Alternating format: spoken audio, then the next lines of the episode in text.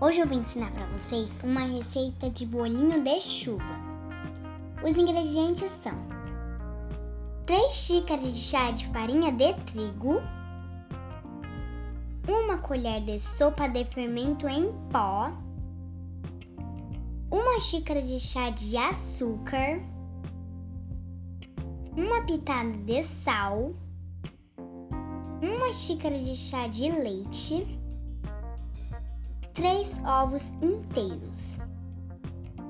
Modo de preparo: em uma tigela, adicione os ovos, o açúcar e misture bem. Em seguida, adicione a farinha de trigo, o fermento em pó e uma pitada de sal. Misture, no... misture novamente, acrescente o leite Mexa até obter uma massa homogênea. Em uma outra panela, com óleo bem quente, com uma colher, vá colocando os bolinhos.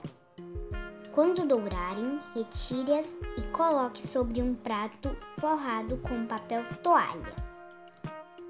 Importante: polvilhar com canela e açúcar. Bom apetite!